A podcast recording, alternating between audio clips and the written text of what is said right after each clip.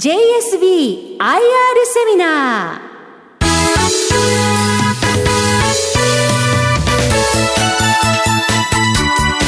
この番組は証券コード3480東証一部上場株式会社 JSB の IR 活動の一環としてお送りします。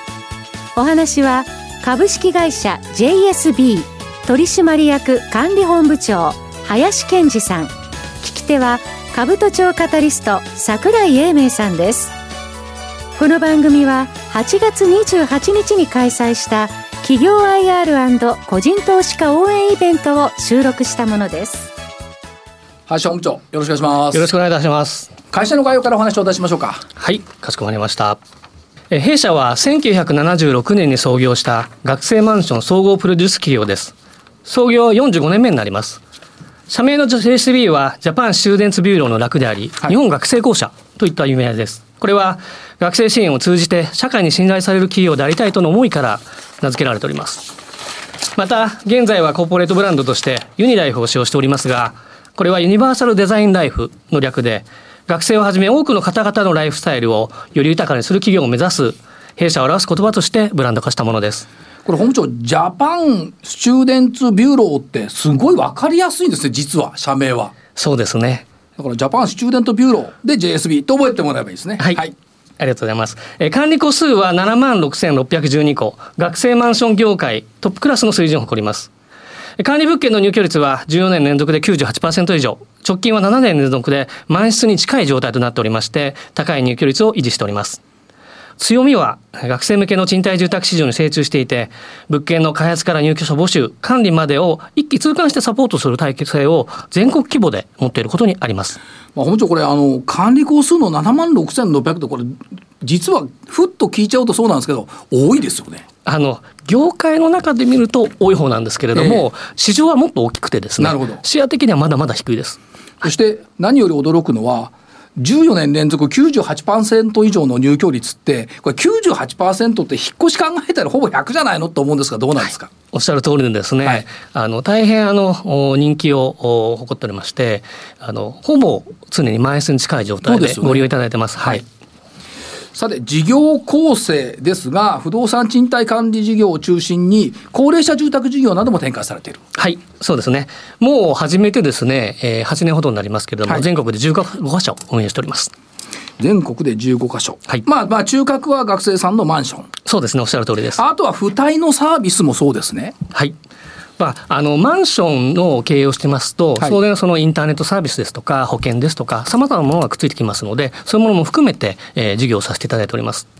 そして、えー、不動産賃貸管理事業っていうことでいくと、やっぱりオーナーさんもおられて、えー、賃貸マンションにされているケースも多いということですね。はい、おっしゃるとりです。あの、メインはですね、えー、オーナーさんがいらっしゃって、それをサブリースするという形になっております。はい、金融機関ですとか、税理士事務所などから、こう、土地の所有者の方をご紹介させていただいてまして、はい、で、学生マンションしませんかというご提案をさせていただいてます。で、いいねとなりましたら、設計事務所とかゼネコンに依頼をして建てていきます。はいで完成したら我々が一括カレーをするという流れです。でここで特徴的なのがアパートマンションをやられているようなハウスメーカーさんとは違いまして私たちはここで利益を出していないんですね。出していない、はい、はい、ここで利益を出してしまいますと当然その分の借り上げ賃料を高くしないといけませんしそ、ね。はい、その分連動して家賃も高くしないといけないと。ですから一時的な利益を追求せずに長く利益を享受できる形にしております。そしてもう一つ、大学と全国専攻ってすごく多くないですか？そうですね。あの大学と専門学校含めて含めて、なんですけれども、はい、おそらく提携している数で言ったら全国一ぐらいに多いと思います。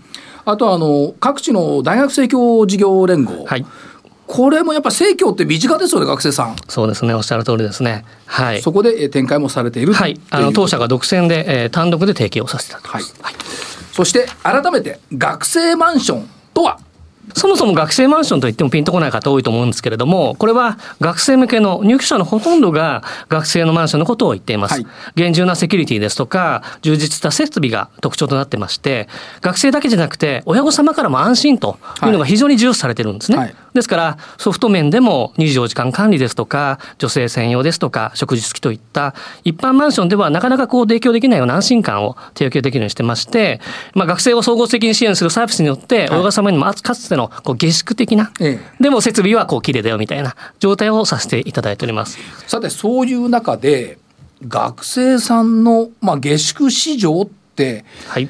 進学率はまああれですけど少子化って影響あるんですかっていうと意外とないんですよこれ。はい、よく言われます。これはあの文部科学省の出している数字なんですけれども、はいこのグレーの部分の棒グラフはいわゆる18歳人口、その一方で赤の折れ線グラフは進学率となってまして、えーそうしますと水色の棒グラフですね。これはあの大学のお進学数です。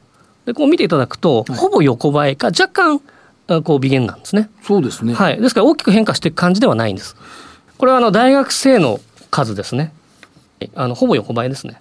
つまり横ばいということは数あの全体数は減ってますが進学率が上がってるから大学生減ってないよねおっしゃる通りです、ね。だからニーズも高いよねはいっていうところ。その通りですね。ですねはい。で、おおよそですね、50%の方が一人暮らし、いわゆる下宿してますので、えー専門学校生ですとか、大学院生を入れると、およそ180万人ぐらいは市場があるのかなと思はいい、ます。180万人の市180場万。ですからあの先ほど大したことないですよっていええうシェアのお話しましたが、我々あのナンバーワンぐらいの規模持ってても4%強しかシェアないんですね。つまり180万が分母だから、はいまあ、8万弱でも全然多くないよ。全然大丈夫というです。ですから一般のこう賃貸マンションとかアパートに住んでる学生さんというのが一番多いんですよ。成長分野って考えていいんですか？おっしゃる通りそういうふうに持っていただけるとありがたいです。我々もまだまだ全然成長できると思ってます。そうですよだから、はい通常の意識だとああまあ学生数横ばいだから安定分野かなと思ったらそうでもなくって、はい実は成長分野だっていうここは我々が意識改革をしなきゃいかんと。はい、そう思っていただけるとありがたいです。はいはい。で、えーこういう環境の中で25年以上にわたってですね、こういうふうにストックの管理個数を増やしていってます。はいさらに物件数を伸ばしつつも、リーマンショック、東日本大震災、コロナショック、それぞれの時でもですね、高い、ほぼ満室の入居率はいなんですね。ですから、あの影響は、まあ、受けてないことはないんですけれども、ええ。あのでも、他のこう周りの会社さんと比べると、全く受けてない状態になると思います。会社さんとか株価と比べたら株価どーんと下がってますからね。おっしゃる通りですね。全然比較にならないですね、これ安定成長。かつあの安定的かつ成長。といったところ、まだ自社管理物件じゃ足りないってことですかこれ。おっしゃる通りです。学生さんたくさん来ていただいて、はい。部屋紹介してくれって言ってくれるんですけれども、足りてなくて、ええ結局一番右側でこの春の契約なんですが、はい4分の1ぐらいは残念ながらもう他社のお部屋を紹介しているような状と態になってます。いうことはそのお物件そのものが御社の管理物件では足らないではい。御社に来られた学生さんの数はそれ以上にいるからこうなっちゃうって話ですおっしゃる通りです。そして、えー、とマーケットの特徴っていうことですがここにちょうど出てますが試験に応じて部屋探しはい。一般と御社と違うんですねこれ。あの流れがですね全然違うんですね。でやってること一つ一つはそんなに変わらないんですけどあの一般的に言うと退出しようと思ったら2ヶ月前にそのお部屋出ますよって管理会社がいます。でこの2ヶ月間に管理会社は何かこうお不具合がないかとか修理するとこないかチェックします。で、えー退出後1ヶ月ぐらいかけてお部屋の修理をしたりきれいにして次の入居を迎えると。で募集の方は退出しますよって言ってからこう募集活動をしていきますと。で契約次第決まりますと。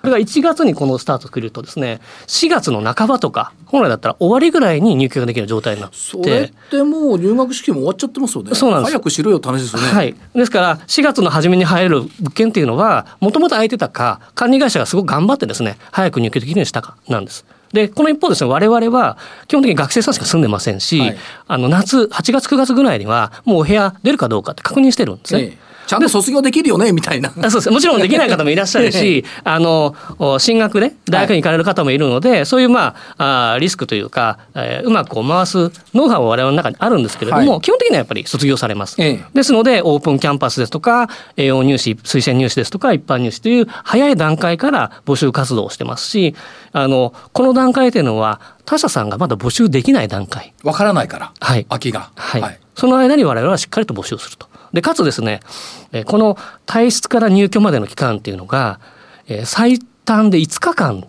ではい我々はお部屋を修理して仕上げて次の入居に向かうこういうことをやってます。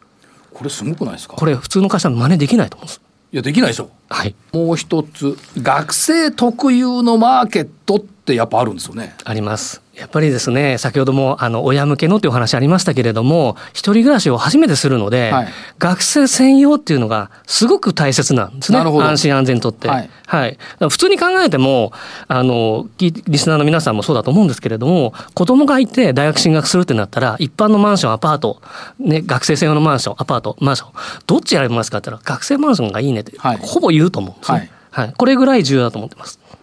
御社の学生マンションに暮らしていた人たちが御社の社員になるケースとかもあるんじゃないですか？おっしゃる通りでですね、我々の社長もそうなんですけど、社長もそう入居者なんです。はい。はい。元入居者のあの方があの普通に新卒で募集で受けてきていただくことは結構多いですね。ということはやっぱり満足してるし、はいで自分が送った学生生活を後輩たちにも送らせてあげたいよねっていう意味では親切にいろいろやってくれるのかなという。はい。おっしゃる通りで、皆さん学生に何かをしてあげたいっていう気持ちええがすごい強いです。これ特徴ですか御社の社員さん。特徴ですね。社員さんとか、なまあ、社員さん全員が何かしてあげたいと思ってると思うんですけど。はい。あの、ですから不動産屋というよりは、学生支援をしているようなはい感覚でみんな仕事をしてまして。なるほど。はい。まあそもそも不動産屋さんというイメージでは遠いんですけどもね。おっしゃる通りです。でも、こう、す、ね、外から見るとええ不動産屋だな、みたいな思われ方をするので、はい。我々と随分離れたなとます。なるほど。これやっぱ特有ですね。はい。そして次のページが安心安全快適となってます。はい。これ当然最低条件。最低条件ですね。あの、やっぱりですね、親御様に安心していただけるように、はい24時間何かあったら社員が駆けつけられるようにしてるんですね。おそらくですね、他の会社様でそういうふうにしてる会社ってないと思うんですけど、我々はあの、先ほどお話したように、不動産会社っていう単なるお部屋貸しじゃなくて、おかす大切なお子様を預かってるはいという感覚なので、以前からこういう体制でやっております。そして幅広い提携ネットワーク。だからこそ全国で1000校。はい。専門学校含めて。はい。業界トップクラス。はい。ヨガとプラスです。そして政教事業連合と業務提携。はい。このカバーはすごいですね。北海道から九州まではい。って管理してるんですね。やっております。じゃあ、ほとんど答えられる？ほとんど答えられる。まあ、ただ、我々がまだ出てない地域も結構ありまして、はい今、店舗がですね、全国に79店舗あるんですけれども、はいえっ、と、30都道府県なんです。ええ。ですから、そういう意味ではまだまだ出てない結構ありですね。あまあ確かに言われればそうですけども、ただまあ、ある程度大学、専門学校のあるエリアはカバーしてる。おおよそカバーはというしてま。ことですすよね。はい。はい。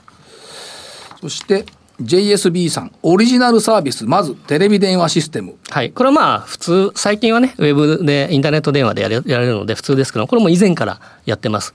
やっぱり何度も来れませんので、そうですよね。はい。もう一つ、合格発表前予約システム。はい。抑えられる。早めに抑えることができるまだまだあの学生さん住んでるところを契約しますので、はい、その間をお支払いいただく必要もありませんし予約して抑えていただいてます。そうか、懐にも優しいわけですね。はい、えーっと、企画力、開発力。はいこれはどういう、それぞれに凝っているということですか、そうですね。あの、まずですね、全国の大学キャンパスごとの下宿時を把握してますので、よくあの、大学経営も厳しいですから、大丈夫なのかっていうお話もいただくんですね。でも、我々はこう、プロのメニューの厳選が可能になってますよと。あと、先ほどもお話ししましたけれども、家賃収入だけじゃないですよというところを下に記載させていただいております。まあ、仲介手数料、広告料、付帯商品等々がありますよあ。りますよということですね。さて、そういう中で、御社の強み。はい、えー整理させていただいてますが、はい。あの買い手であるユーザー様目線におきましては学生マンションの希少性安心感また売り手であるオーナー様目線におきましては学生特有の立地ニーズですとか事業の安定性運営業務の特殊性えそして新規参入者の目線におきましては各業務のタイムスケジュール大学やあ大学生協とのお提携とこういった高い参入賞金ありますし、かつですね、あの既存既存の競合他社さんと比較しましても、はい全国展開でサブリースを行えている会社というのは弊社しかないんです、ね。なるほどはい。この辺がまたあの有意的な地に立っているものというふうに考えています。まあ、サブリースしても4年間出ていかないですもんね、めったに。基本的には出ていかないというですね。ことですね。はいお支払いは親御さんがやってくれるし、はいということですね。はいあとはやっぱりこの学校大学生協との提携っていうのは後でも出てくると思いますが、やっぱり大きい大きいですね。ですね。はい。から高齢者事業も一部加わってきてるってことですが、これは今までやってきたことと似てるんですか？やっぱ新たな分野になるんですか？建物につきましては、えーサブリースしてまして、はい学生と全く一緒なんですね。で、開発する部分も基本的には一緒です。はいただ、あの、介護及び食事については全く違うので、子会社が専門性の高いサービスを行っています。で、社内の管理栄養士が、もちろんカロリーですとか塩分とかを計算しながら、健康的でバランスの取れたメニューを作成してますし、はい、あの、基礎疾患も持ってる方結構いらっしゃるので、えー、そういう方向けにも個別メニューを作って、はい、対応させていただいております。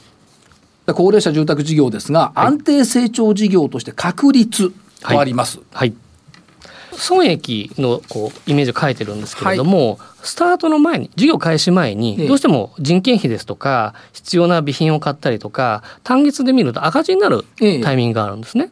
で、えー、そうしますとどうしても一気に事業を進めるとやっぱり収支的に厳しいので、はい、少しずつ安定して、えー、こう伸ばさせていただいているような感じですね。はい、で今はあの豊中利根山というのが10月にオープンする予定にしてます。えー、食と運動による健康寿命延伸を目指す住まい。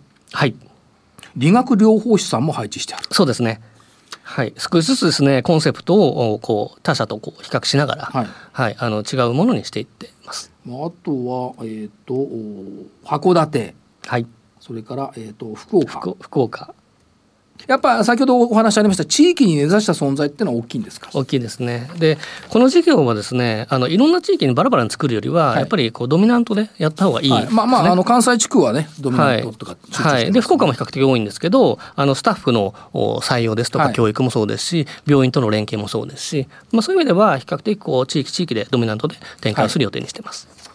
さて業績面ということで第二四半期の概況お話頂戴できますか？はい、えー、2021年10月期第二四半期の決算概況連結損益計算書についてご説明をいたします。で売上高はですね記載の通り前期10.5%の増加、はい、えー、売上総利益も12.6%の増加。これはですね管理工数の増加ですとか入居、えー、高水準の入居率によって自社物件保証物件の利益が増加したというのが大きな要因です。はい、で営業利益もですね10.5%とで、経常利益も16.3%、すごくですね、2桁成長してまして、えコロナ禍にもかかわらず、大変好調なあの四半期決算になってます。だから安定成長安定企業じゃないんだよ。成長企業なんだよってここにも現れていると。そうですね。これぐらいあの毎年今あの頑張らせていただいてます、はい、はいえーと、セグメント別で見ると特徴どっかございますか？セグメント別にもですね不動産賃貸管理事業あの高齢者住宅事業それぞれしっかりと伸ばさせていただいてます。ただまあ高齢者住宅事業についてはパイの中での一つの物件というのがまだまだちょっと比率が大きいので、はい、この今期はあの新規の物件がこれまでなかったので大きく利益がどんで出ます。で前期は若干それが抑えめになったりとかする傾向はやっぱりあります。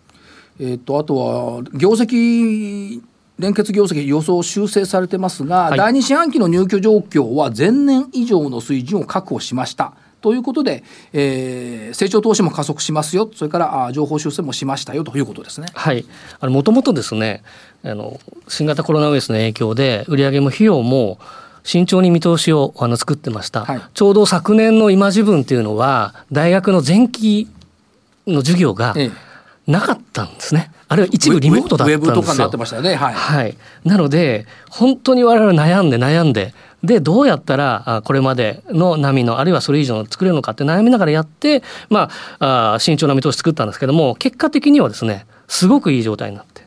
で営業利益経常利益当期純利益も2桁なるほど情報収させていただいてますさて成長戦略2030年長期ビジョングロートゥゲザー2030 2030でもいいですけども、はい、これはどういうふうに見たらよろしいですか？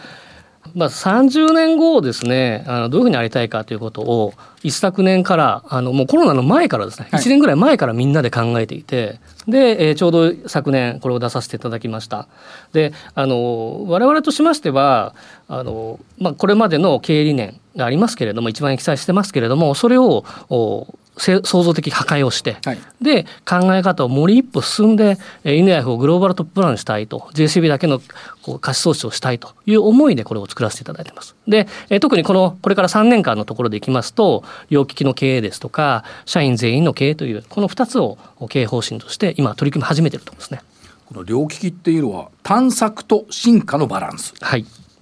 広げていくよってこと。おっしゃるとね、深掘りもするよということですね。はい事業戦略としての目標ここはどこが特徴でしょうか？はい、えー、特にですね、第一フェーズにつきましては、アフターコロナを見据えたウェズコロナ期間と位置づけてまして、DX 化を最上課題というふうに取り組んでます。DX 化をどんどん進めていくよということ。数値目標を含めて売上高、ROE、管理個数等々ありますが。はい。売上高が、えー、と619億、営業利益60億、はい ROE15%、自己資本比率40%以上、管理個数が約1万個増えるんですかね、8万5千個。8万5000まで、はい。えーという数値出してきてますが、はい。そうですね。あのここについてはあの絶対やりたいなと思って出させていただいてますし、あのもともとこうボール折れ線グラフの7.9ってあるじゃないですか。はいここ自体もこれ計画の時点なので、実際はもっと上なんですね。あなるほど、はい2001年10月期のところ7.9。そうですそうです。ですので、もうすでにこう上回る状態にはなってます。はいえーっと中継の利益計画の進捗という部分で見ていくと、順調と見ていいんですか、そうですね、はい左から2番目の棒グラフ、オレンジと緑両方見ていただくと分かる通り、あの上の方の情報修正をしっかり出させていただいてます。だからこれ、角度から見ると成長企業ですよね、グロースですよね、どう見てもね。そういうふうに思っていただけるとありがたいです。はいえー投資の目標、これも車の両輪で重要ですよね。ここがですね、はい、すごく重要な原動力になってまして、ははいい特にこう右側の上の流れを使いながらですね、はい、あのしっかりとこの3年間投資したいと思ってます。自社物件開発200億、システム投資が6億円というところですね。はい。あと、これ、自社物件開発の流れっていう部分、これ、循環してるんですか？あおっしゃる通りで、あの GT02 以降ではあのほ持っている自社物件を売却して、はいで資金を回収してさらに新たな投資をするという流れを作りたいなと思ってます。あとは DX 化、先ほども出てきました。既存事業の成長を図る進化のところですが。はい。あの企画開発ですとか賃貸メンテナンスそれぞれ記載の通りやりたいなと思ってますしあの特にですね賃貸のところでは電子契約システムの投入ですとか対面で、これはいはい、あの接客ができるようにしっかりとしたいなと思ってます。そうですね。親御さん行かなくても契約できます。そうですね。あの実際にはある程度できるようにはしてるんですけれども、まだまだもう一歩踏み込んだものをしなきゃいけないなと思ってます。あのややこしい宅建業法のせいでそうなっていたっていうのがですね。そうですね。はい来年法改正がありますので、はいはい。がまあアプリ等々も入れていきますよ。ここ聞きたかったのはそのバリューチェーンっていうか、はいここ2つ例が出てるんですけど、はいこれ山口大学の敷地の中にマンション開発したって大学の敷地の中のマンション開発できたってすごくないですかこれ？これなかなかない例だと思うんですね。ええあの実際には山口大学様のお土地をお借りして、はい我々がマンション投資をして運営していると。でこれはあの大学様の協力もそうだし、えーあの大学生協様ともええタッグを組ませていただいているので、できているというふうに考えてます。でもそもそも学生さんにとって敷地内に自分の住処があるっていうのは、ものすごくしかも綺麗なやつですよ。そうあの寮とかと違って。寮ではないんです。マンションなんです、ええはい。私山口大学行ったら絶対ここ住みますよ。入れれば入れれば。はい。こういうものをどんどん作りたいなと思います。いいですよね。はい。で生協さんとの生協さんとの共同管理っても数としては少ないでしょ？なかなかできないと思います。我々はこういう会社なので、あの、まあ、いろんな各地でやってるんですけど、一緒に。はい。ここは特にいい状態のところですね。でもう一つがこれこれも新潟大学門前真ん前はい。徒歩一ですね。徒ですね。歩一分です。まあ前です。はい207個の RC5 階建て家具家電付き、夕食付きっていう、これも素晴らしいですね。そうですね。あの、県内最大級の規模だと思いますし、我々も初めて、あの、新潟で自社物件を作ったものなんですね。はい。新潟大学の徒歩1分でしょ？はい。いいところにありまで、す。コミュニティスペースもたくさんありますし、すごく好評でですね、あの、国公立大学の前期試験前にはもう予約で埋まってしまって、さらにその後ですね、100件近いキャンセル待ちも出ました。何が何でも新潟大学受かんなきゃいかんと。はい。いうこと。これ、ビリヤード台とかですね、はいシアタースペースとか、すごく贅沢じゃないですか、これ。まあ、土地が結構広かったので、あなるほどはい、あの十分なこうスペースを作らせていただきました。で、こういう展開を、はいまあ、全国でおやりになっていくと、地方創生につながるっていう、この発想、そうですよね。はい、おっしゃる通りで、価値創造を意図したあのビジネスをお示ししてまして、はいやっぱり学びや製造創造拠点はいを提供することで学生の成長に寄与できますし、またあのお新たなあ価値を社会に生み出すともビジネスを拡大するような、いわゆる CSV、クリエイティングシェアバリューですね。これもしていきたいなと思ってます。あと、ここで見ると、例えば JR 東さんとの協定で、はい盛岡市はい。にも、これ、単身者向けの賃貸マンション。はい。これ U ターンとか I ターンとか J ターンってそうなるんですか？そういうふうになると思います。そういうことですね。はい。とその意味では地方に人がちゃんと住めて町を活性化してくれるっていうのは当然ながら地方創生ですよね。おっしゃる通りです。これ盛岡だけですか？今。盛岡だけではなくて今は盛岡だけですけれども、あの次へ次へとやっていきたいなと思ってます展開していこう展開していきたいなと思ってますいうことですね。えー成長企業 JSP さんっていうことですけども、事業コンセプト、多世代共生型の街づくりって、今度は街もちゃんと作っていこうよって話ですね。そうですね。特にその高齢者住宅っていうのは地域に根ざしてやりますので、はい、そういう意味ではあのコアにしながら共生あの多世代が共生できるというふうにしたいなと思ってます。で、えっと、DX のによる感染症対策、まあ、これはお掃除、掃除ロボットとか、はい、非接触型モニタリングとか、はい、あと、ハウスドゥさんと業務提携された。そうですね、この3月に提携させていただいて、はい、どうしても高齢者住宅に住むとなると、今持たれているおお家が問題が出るので、そ、ね、はい、そこの対応をあの提案してます。はい、から在宅生活支援の拡充、これも水回りとか、確かにいろいろありますよね。はい。結構ですね。いろんな不具合があっても皆様高齢者の方がなかなかどうやっていいかわからないというのもあるのでそれに対応できるようなあのこうコールセンター的な、はい、ことをさせていただいてます。そして、えーと、新規の事業ということではグループシナジーを発揮しますよと。これはどう考えたらいいですか、はい、あの学生はじめとする若年層の学びとか成長をハブにしたグループシナジーを作りたいなと思ってまして、まあ、昨年 M&A したスタイルガーデンとかミューケット社あるいはもともと就職支援の応援をしているオーボという会社がありますので、はい、ここを組み合わせながらよりこう有効的な生活学生生活を送ってもらえるようにしたいなと思ってます。はい ESG、まあ、取り組んでられると、はい、当然ですね、はい、株主還元。はい。2021年10月期の配配当額につきましては、1株当たり普通配当30円を予定しています、はい、で。基本的な考え方としましては、安定配当を維持します、持続的な成長と企業価値向上のための積極的な事業展開をしていきますので、はい、中長的中長期的な視点での連結業績に応じて、えー、利益還元をしたいなと思っています。ですから、連結総還元成功20%を目標にしながらですね、毎期の配当額を決定していきたいというふうに考えています。あとこれ学生育成サイクルみたいなはいあの10年後を考えた時にあの3点ありましてまずは既存ビジネスある学生のマンション事業これは今のペースでも10年後管理コストは1.5倍にいくんですね。もちろんもっともっとペース上げたいなと思ってるんですけど、まだまだ飲めますし、高齢者住宅事業についても同様です。これは1点目です。2点目は、こういったペースの上に、海外の取り組みも今、調査をしてます。もちろんその国内は少子化ですけれども海外はまだお子さん増えてたりしますし、はい、欧米の大学は日本大学よりも規模が大きいんですね。ですのであの今まあでかつですね今の調査段階では学生専用の住居っていうのは不足しているようなんですね。ですから、まあ、どういう展開をするっていうのはまだまだ未定なんですけれどもあのこういうことも想定してますよと。それと3つ目にあの先ほどディスラプションの話しましたけれどももともと経営理念の中に豊かな生活空間の創造というのがありまして、はい、この図のところになるんですけど学生マンション単なる物質的な空間じゃなくて学生生活という時間に視点を変えていってですね生活そのものに価値を作る形にしたいなと思ってます。ですから今はあのあの大学に行くからこのマンション住むみたいな、はい、でも将来はこのマンションで学生生活したいからあの大学行こうかなみたいな、はい。そういう流れに変えたいと思ってまして。前提の逆転ですね。面白いですね、はい、ですのでその中で多くの学びとか出会いとかそして就活で巣立っていくと、はい、こういう形をすることでこの我々としての価値を作りたいと。で私たちの会社にとっての一番の危機っていうのは、はい、先ほどちらっとお話したんですけれども学校に通学しなくてもいいという状態なんですね。そうすると建物って価値ないんです。えー、ですのでこれが作れるようになると建物の価値じゃなくて住む価値に変わるので、はいはいはい、これは10年後だけではなくて20年後30年後につながる取り組みになるというふうに考えてます。もし若かったら山口大学か新潟大学に行きたかったなと思いますんで、はい、あるいは他のところにもたくさん作ってください。会社本部長ありがとうございました。ありがとうございます。お話は株式会社 JSB 取締役管理本部長林健二さん。進行は株都庁カタリスト櫻井英明さんでした。改めましてどうもありがとうございました。ありがとうございました。JSB IR セミナーこの番組は証券コード3480東証一部上場株式会社 JSB の IR 活動の一環としてお送りしました。